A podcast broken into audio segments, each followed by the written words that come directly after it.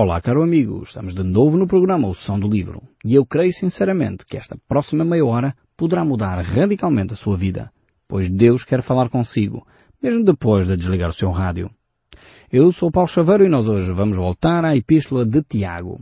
Deus aqui é de facto uh, mencionado como a fonte da sabedoria.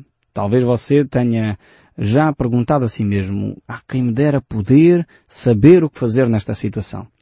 Realmente, se você já teve esta pergunta em sua mente, eh, eu creio ter a resposta para essa sua pergunta.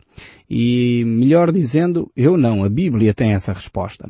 Podemos olhar para o livro de Tiago, aqui no capítulo 1, verso 5, e este texto bíblico é de facto uma resposta a essa sua pergunta. Diz assim, se alguém, porém, eh, entre vós necessita de sabedoria, peça a Deus, que a todos dá liberalmente e não lhes impropera, não lhes lança em rosto, e ser-lhes-á concedida. Vejam bem esta promessa de Deus. Talvez você já pensou, quem me dera saber o que fazer nesta situação concreta. Todos nós já tivemos momentos na nossa vida em que não sabíamos o que fazer.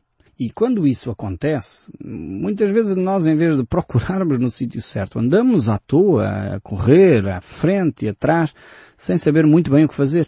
A Bíblia dá-nos a resposta. Se temos necessidade de sabedoria, peça a Deus, que a todos dá liberalmente. Ou seja, Deus não vai ser mesquinho, não vai ser, uh, desculpa uma expressão forreta a dar sabedoria. Não, Ele vai dar e vai dar com abundância, vai dar em quantidades industriais, vai dar sabedoria porque Ele quer abençoar a nossa vida. E diz mais, não é só Deus dá, como Deus não lança em rosto. Ou seja, mais à frente Deus não vai dizer, pois eu bem te dei a sabedoria e tu usaste mal. Olha, então eu dei-te sabedoria e agora não estás a fazer o que eu eh, peço. Deus não vai lançar isso em rosto.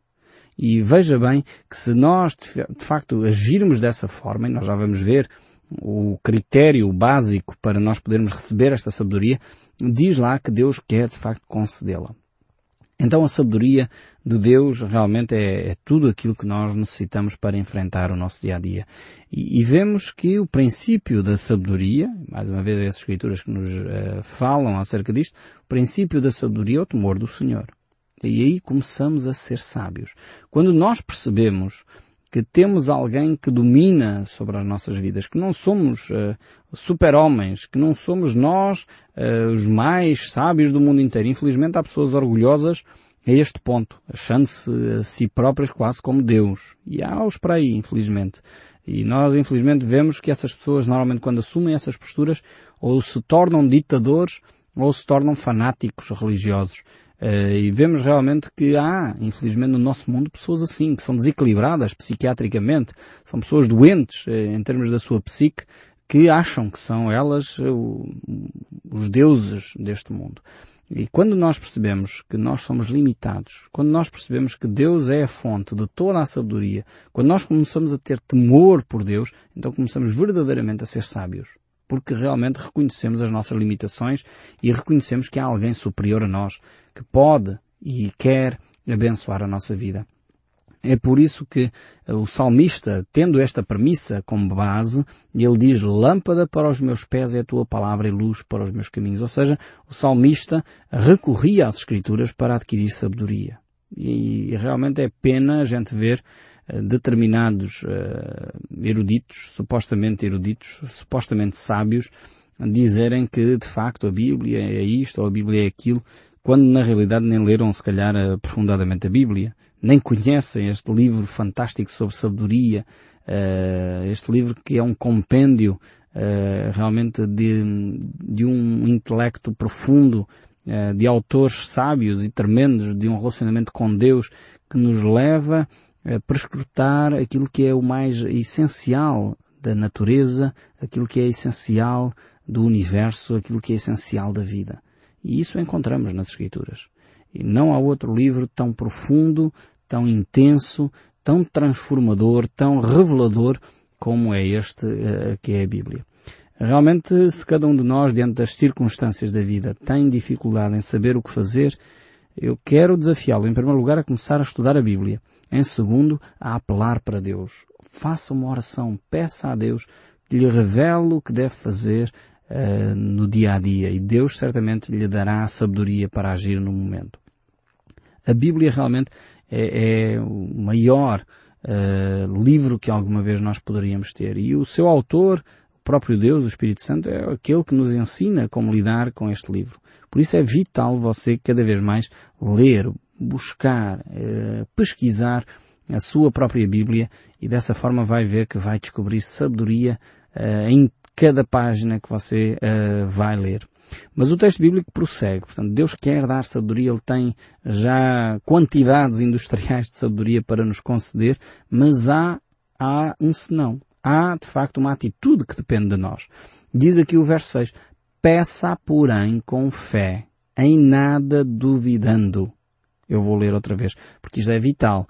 Porque se nós duvidamos, não vamos receber aquilo que estamos a pedir. Peça, porém, com fé e nada duvidando. Pois o que duvida é semelhante à onda do mar, impelida e agitada pelo vento. Ou seja, nós precisamos de sabedoria. Estamos diante de uma situação difícil. Queremos sabedoria de Deus. E, entretanto, nós começamos a vacilar. Será que Deus é, deu a resposta? Não deu a resposta? E em vez de confiar realmente na ação de Deus na nossa vida, começamos a vacilar e a duvidar peça com fé. Ou seja, fé aqui é, é uma confiança que Deus vai dar. A ideia aqui é mais ou menos aquela de que vamos imaginar que você fez anos.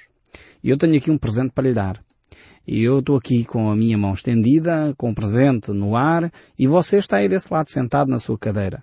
E eu digo, está aqui, é um presente para si. Só que você diz, hum, o Paulo Chaveiro, talvez não é assim tanto de confiança como eu imaginava. É melhor eu não estender os meus braços não apanhar este presente. Você está a depositar fé em mim? Não. Não quer receber o presente que eu tenho para lhe dar. Por isso vai ficar de braços uh, estendidos para baixo, dizendo, não, não vou esticar os meus braços, não vou receber, não vou confiar nele. Isto, digamos, é falta de fé. Ter fé é dizer, ok, ele tem aqui um presente para me dar, eu estou aqui sentado, basta eu esticar os meus braços, agarrar o presente e agora sim, ok, tenho um presente novo, algo que eu não tinha até agora, uh, recebi. Então peça, porém, com fé, em nada duvidando, sabendo que vai receber de Deus. Pois, se duvida, é como esta onda do mar que é agitada de um lado para o outro. E nós sabemos que as ondas no mar são exatamente isso, quer dizer, andam de um lado para o outro e são agitadas para qualquer sítio. Então é necessário realmente nós buscarmos a Deus, percebendo que é Deus quem promete, não fui eu, não foi uma igreja qualquer, é o próprio Deus que promete na sua palavra, dizendo que Ele dá se nós pedirmos com fé, não duvidando. Pedir coisas a Deus uh, e duvidar é uh, não acreditar no fundo naquilo que Deus diz. É, é chamar Deus de mentiroso.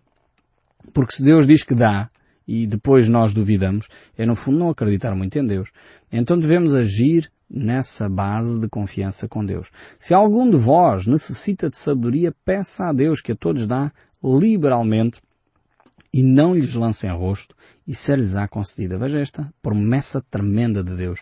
Eu desafio realmente você, nos momentos-chave da sua vida, eh, a ter esta atitude de fé. Uma atitude que dá esse passo eh, percebendo que Deus é quem eh, realmente quer trazer essa bênção à sua vida. E diz o texto bíblico ainda, se, se, o homem duvida é semelhante à onda do mar, nós já lemos isto, só estou a repetir, e diz o texto ainda mais, não suponha esse homem que alcançará do Senhor alguma coisa. Ou seja, se você põe em dúvidas o caráter de Deus, se você põe em dúvidas aquilo que Deus já afirmou categoricamente, Uh, e depois quer receber coisas de Deus, Deus vai dizer, alto lá. Quer dizer, há aqui qualquer coisa na nossa relação que não bate bem. Aliás, o livro de Hebreus, o autor de Hebreus diz, sem fé é impossível agradar a Deus. Ou seja, esse fator de confiança é fundamental para a nossa relação com Deus. A fé, e é isso que nós vamos ver aqui em Tiago, a fé é palpável, a fé é, é, tem, tem consequências práticas, quer dizer, não, a fé não é só um sentimento esotérico, uma coisa assim mística. É também, como é óbvio, mas tem consequências práticas. Se eu digo uh, que eu confio no meu melhor amigo, eu sei que uh, em determinada altura, se eu telefonar para ele, ele vai reagir e vai responder, não vai ficar a resmungar. Portanto, isto é, é, digamos, amizade. É um sentimento, é um valor, digamos, subjetivo, mas ao mesmo tempo manifesta-se em atitudes concretas. Se eu digo que sou o melhor amigo de não sei quem, se ele me pede para eu ir ajudar a fazer uma coisa difícil, eu estou lá, porque eu sou o melhor amigo dele. Vou e estou naquela hora difícil que mais ninguém se dispunha a fazer. Porquê? Porque eu tenho uma amizade profunda com aquela pessoa, como não tenho com mais ninguém. E por isso eu faço sacrifícios além daquilo que é normal. Então isto é um, um, tema subjetivo, que é a amizade, que se manifesta no concreto das minhas ações. A fé é a mesma coisa. É um valor subjetivo que tem manifestações concretas. E essas manifestações concretas têm a ver com a nossa confiança, com a nossa alegria nas provações, têm a ver com a paz de espírito que nós podemos ter ao encontrar essa relação com Deus, esse equilíbrio emocional que só Deus nos pode trazer. São coisas, uh, de alguma forma subjetivas que se manifestam na serenidade como eu relaciono com os outros, na calma com que eu trato as pessoas, no bom humor que eu tenho quando sou interpelado com determinadas atitudes. Isto é o concreto do dia da minha fé. Portanto, eu tenho que ter uma fé que é eh, concreta, que é de facto manifestada através das minhas ações concretas do dia a dia. Então aqui esta, esta atitude de fé eh, manifesta-se através do apelo a Deus por sabedoria e do descansar que Deus vai realmente responder através uh, da minha oração e vai responder dando-me sabedoria para aquela situação concreta. Uh, Jesus manifesta a mesma opinião, mostrando que realmente é, é vital a fé para o nosso relacionamento com Deus. Quando temos aquele caso daquele pai e daquele menino que tinha um problema espiritual, que era endemoniado, e o pai traz a criança a Jesus uh, e pede a Jesus para curar o seu filho, Jesus responde, tudo é possível ao que crê. E aqui uh, Jesus está a trazer uma dimensão global daquilo que é a nossa fé. Não é no sentido que eu vou agora querer ter um, um Ferrari vermelho e vou receber só porque eu creio muito, eu acredito muito. Aqui o crer e a fé está alicerçada na vontade de Deus. E eu já, já, já uma vez falei disto. Uh, Jesus nos ensina a orar. E a oração tem uma série de componentes importantes. Uh, cada, cada texto traz à nossa reflexão alguns desses componentes. Aqui o caso de Tiago reforça, eh, reafirma a importância da fé. Mas Jesus, quando nos ensinou a orar, disse que nós deveríamos orar em nome de Jesus. E isto também é vital para a nossa oração. E orar em nome de Jesus significa que eu tenho que estar em concordância com Jesus. Ou seja, Jesus tem que me dizer a mim, em primeira mão, o que é que eu vou pedir ao Pai. Eh, e eu já dei aqui o exemplo da minha situação concreta, quando tive que ir tratar de um assunto que o meu pai disse, olha, Paulo, vais lá e dizes que vais da minha parte. E eu cheguei lá, uh, esqueci-me, pensava que poderia tratar do assunto sem mencionar esse facto, uh, e é óbvio, esbarrei com uma série de dificuldades. E depois eu lembrei-me, ah, mas eu tenho que dizer que venho da parte do meu pai. Olha, é para dizer que foi o senhor Flantal que me mandou cá. E, ah, então se é assim, então está bem, já podia ter dito e facilitou uma série de, de situações. O ir ao Pai em nome de Jesus é isto. Eu tenho que chegar ao Pai e dizer, foi Jesus que me mandou vir cá tratar deste assunto. Eu não podia chegar àquela repartição e dizer uh, o que me apetecesse. Aliás, quando eu fiz isso não, não resolveu nada. Eu tinha que dizer exatamente aquilo que o meu pai me mandou dizer. E dessa forma uh, é que resolvi o problema. Com Jesus é a mesma coisa. Eu, a oração e os meus pedidos a Deus têm que ser aqueles que são os pedidos de Jesus. Isto é orar em nome de Jesus. Orar em nome de Jesus não é tipo password de computador em que eu digito em nome de Jesus Amém e a oração está, está devidamente endereçada. Não é isto. Orar em nome de Jesus é, é, concordar com Jesus, é ouvir Jesus em primeiro lugar e depois é, transformar aquilo em palavras e numa oração a Deus Pai. Então é isto que significa orar em nome de Jesus. Por isso, eh, se não for Jesus a dizer, Paulo, tu tens que ter um carro, um Ferrari vermelho, eu não vou pedir Ferraris vermelhos a Jesus, a Deus Pai, porque não é isto que Deus tem para mim. Percebem o exemplo, como é óbvio, não é? Espero que, que estejam a entender aquilo que eu estou a tentar transmitir, então, em termos da importância da fé, em termos da importância da oração serem em concordância com o que Jesus nos ensina.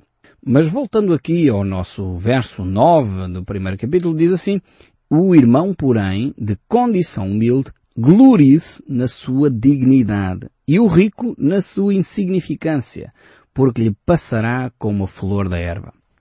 Este texto é tremendo, mais uma vez. Tiago tem aqui reflexões, eh, diria, por um lado chocantes, por outro lado extremamente revolucionárias em termos do seu pensamento. Ele diz aqui uh, que o homem humilde, aquele que é pobre, que não tem condição social, que, enfim, não tinha riquezas, não tinha condições materiais para fazer face, talvez, às necessidades diárias, não fique constantemente cabisbaixo. Esta ideia quase que nós encontramos em algumas culturas de casta, que a pessoa está subjugada. Nós também temos, os portugueses, aquela ideia de destino. Eu não posso mexer mais, é o fatalismo. Eu estou condicionado a esta situação para o resto da minha vida. O, o autor de Tiago diz, diz que nós nos devemos gloriar na nossa dignidade. O que é que isto quer dizer? Em primeiro lugar, quer dizer que todos nós temos dignidade, independentemente uh, da nossa conta bancária. A nossa dignidade está no facto de nós sermos seres humanos, criados à imagem e semelhança de Deus. Temos dignidade por quem somos e não por aquilo que possuímos. E isto é, é revelador e, e, revolucionário em termos do seu pensamento. Porque nós temos a ideia de que as pessoas valem aquilo que possuem. E por isso é que o marketing tem tido tanto sucesso. A pessoa acha que é muito importante se tiver o último telemóvel da última geração. Isto é que faz dele uma pessoa de sucesso. Se ele tiver o, o carro, o último modelo de carro, é que é uma pessoa de sucesso. Ele se tiver a vivenda XPTO, é que é de facto a pessoa de sucesso.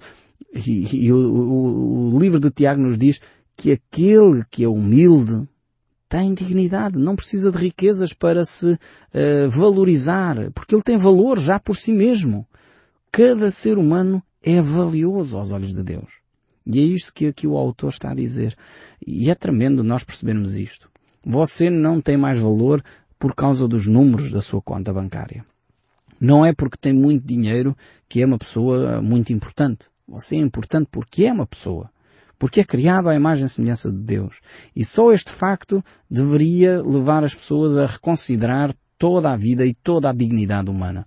Nós deveríamos tratar as pessoas todas com dignidade, independentemente da, da roupa que trazem vestida, independentemente do carro que têm, independentemente da conta bancária. Eu lembro-me de um episódio que aconteceu comigo, uh, enquanto trabalhava numa determinada firma, uh, tive que fazer um, enfim, tratar de um negócio a um banco. E por acaso naquele dia eh, não levava assim uma roupa muito digna, não ia de gravata, não ia de fato, uh, e o, enfim, o funcionário que me atendeu tratou-me assim com um pouco de desdém, enfim, era uma pessoa que ia ali e tratou-me assim de uma forma menos correta. Mas o negócio não ficou tratado naquele dia uh, e no dia seguinte uh, tive de voltar lá e por acaso não foi com essa intenção, mas no outro dia vinha de gravata e de fato, etc.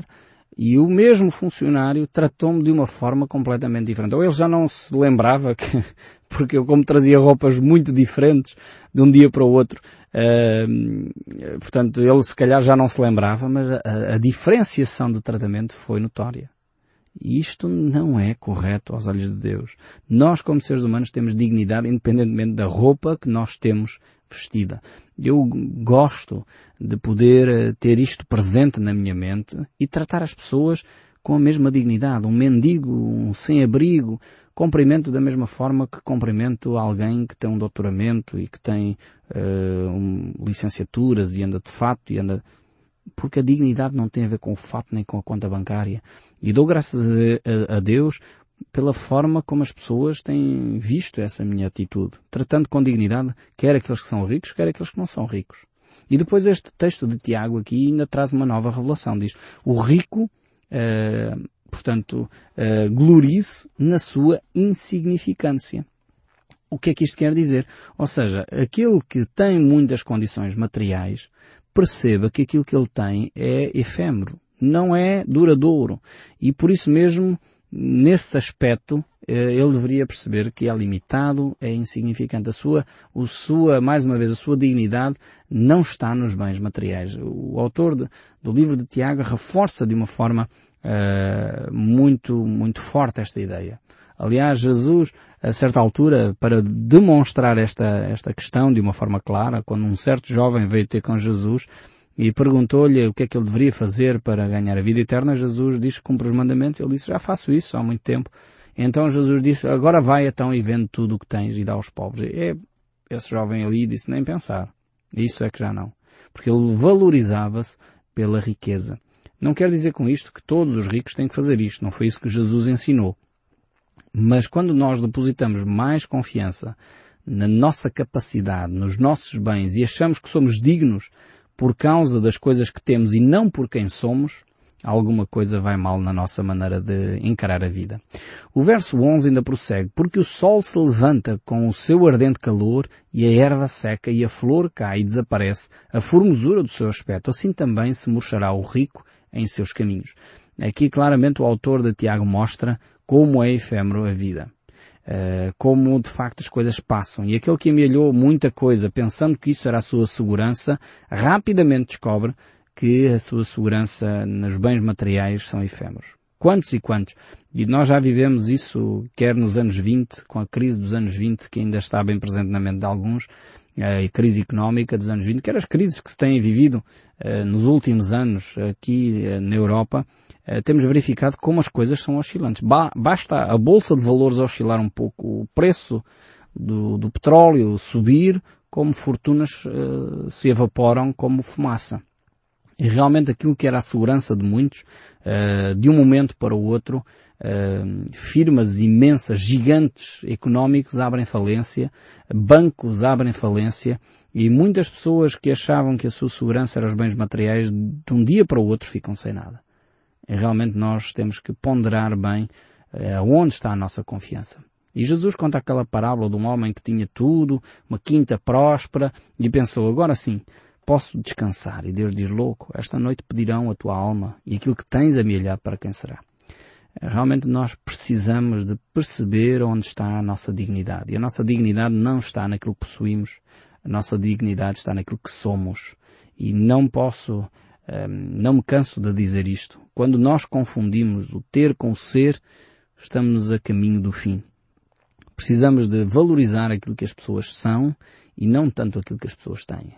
E eu creio que esse é o caminho da fé, o caminho mais nobre, de valorizar os seres humanos independentemente daquilo que eles possuem, da roupa que vestem, do carro que têm, do curso ou da formação que possuem. E realmente precisamos de valorizar. Eu realmente espero que este som do livro continue a falar consigo, mesmo depois de desligar o seu rádio. E que Deus o abençoe ricamente. Nós estaremos de volta no próximo programa.